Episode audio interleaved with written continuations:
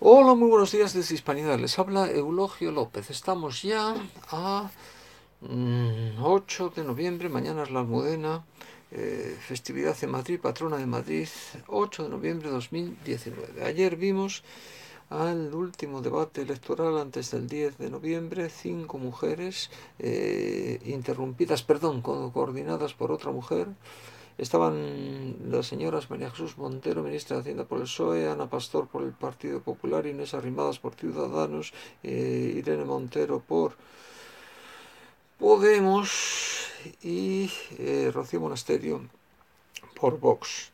Eh, varias cosas, por supuesto, todas de pantalones, ninguna de falda porque eso sería machismo. Dice, es un detalle, sí, un detalle marginal, sí, pero muy ilustrativo. Dice, porque se comportaron las cinco mujeres como si fueran varones.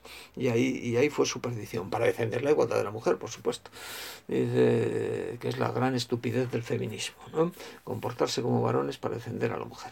Entonces fue allí una competición, abrazo partido, mmm, criticando al otro. El otro no tenía ni un ápice de verdad.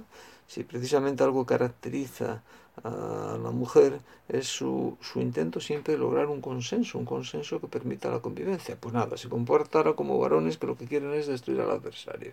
Hay que ser bobos. No digo que la mujer sea menos violenta que el hombre. Cuando se pone es mucho más violenta que el hombre. Ahora bien, en defensa de lo suyo. Dice, ahora bien. Eh, si es verdad que la mujer busca más el consenso que el hombre, busca un consenso para la convivencia. Pues nada, ayer las cinco se compartieron como varones el, eh, bajo la regla de el contrario no tiene ni la más mínima razón, ni la más mínima, al contrario siempre tiene algo de razón. Dice, y dice, yo la tengo entera y además, por supuesto, repitiendo su rollo. No entraba en una argumentación, en una pelea dialéctica, que se supone que es, lo, eh, que es eh, aquello en que consiste un debate. Simplemente repetían, igual que los cinco varones, dice él, eh, el rollo que tenían aprendido. O sea, la verdad es que valió de poco.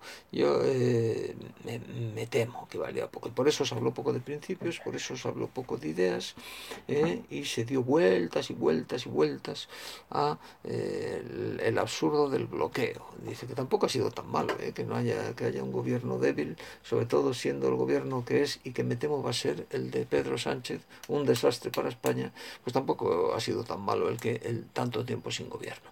¿eh? Eh, es más, yo me gustaría seguir así, pero bueno, dejemos, dejemos esto. El caso es que se vio otra vez, se vio otra vez a los en este, en este debate la partición real. España, muchos españoles han caído en la cuenta de la gran estafa progresista, es decir, que tenían dos partidos progres de izquierda, PSOE y Podemos, y dos partidos progres de derecha, PP y Ciudadanos. Y de repente ha surgido vos. ¿Y, qué es lo que ha significado vos? A trancas y barrancas, dicho sea de paso. ¿eh? Y después ha representado una alternativa. ¿Y cuál es la alternativa? La alternativa cristiana. A trancas y barrancas, que coste. Pero aún así, vos, ahora mismo, votar vos es votar cristiano. El voto católico sí existe, Pedro Arriola, sí existe y sobre todo influye. Dice, por eso, por eso, ayer las dos representantes de los dos partidos mayoritarios, Ana Pastor por el PP y María Jesús Montero por el PSOE, se lanzaron a degüello contra quién? Contra Vox. ¿Y cómo el Partido Socialista le puede importar que, se, que, que eh, vamos, no creo que vos le gane muchos votos al PSOE? Pues sí, claro que le importa. ¿Por qué? Porque ha despertado de la gran estafa progresista, señores. Esto es muy importante. ¿eh? La estafa progre consiste en tres tabús intocables, feminismo, copanteísmo y animalismo, todo ello resumido en cristofobia, en anticlericalismo. Y entonces de repente surge alguien dice, que dice, no, no, que hay una alternativa, son los principios cristianos. Y dice, ahí va, acállale, a esa hay que censurarla, hay que cerrarle la boca. ¿Por qué? Porque la gente se puede, muchos españoles, desde la entrada, desde la irrupción de Vox, se pueden plantear el votar en conciencia. Se pueden, votar en, eh, eh, se pueden plantar el voto en conciencia y en coherencia. Y eso hace temblar. Por eso, aparte del debate de ayer, llama la atención eh, las orientaciones de los obispos españoles, en concreto del portavoz eh, obispo, no ministro, Argüello, cuando habla dice, no, es que eh, orientaciones de voto a los, a, los, a los católicos españoles, pues hombre, yo me las he leído y la verdad es que es una orientación tan profunda como divagadora, como divagativa, es decir, que concreta poco.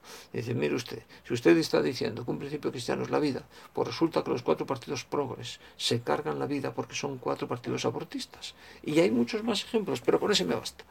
¿Eh? Por lo tanto, dice, concreto usted más. Dice, ¿puede usted decir, los obispos decir, no, los católicos tienen que votar? Ah, no, pero pueden ser mucho más claros y decir, mire usted, un católico no puede votar las medias tintas abortivas. Y puede identificar, dice, oiga, mire usted, este eh, partido es abortista.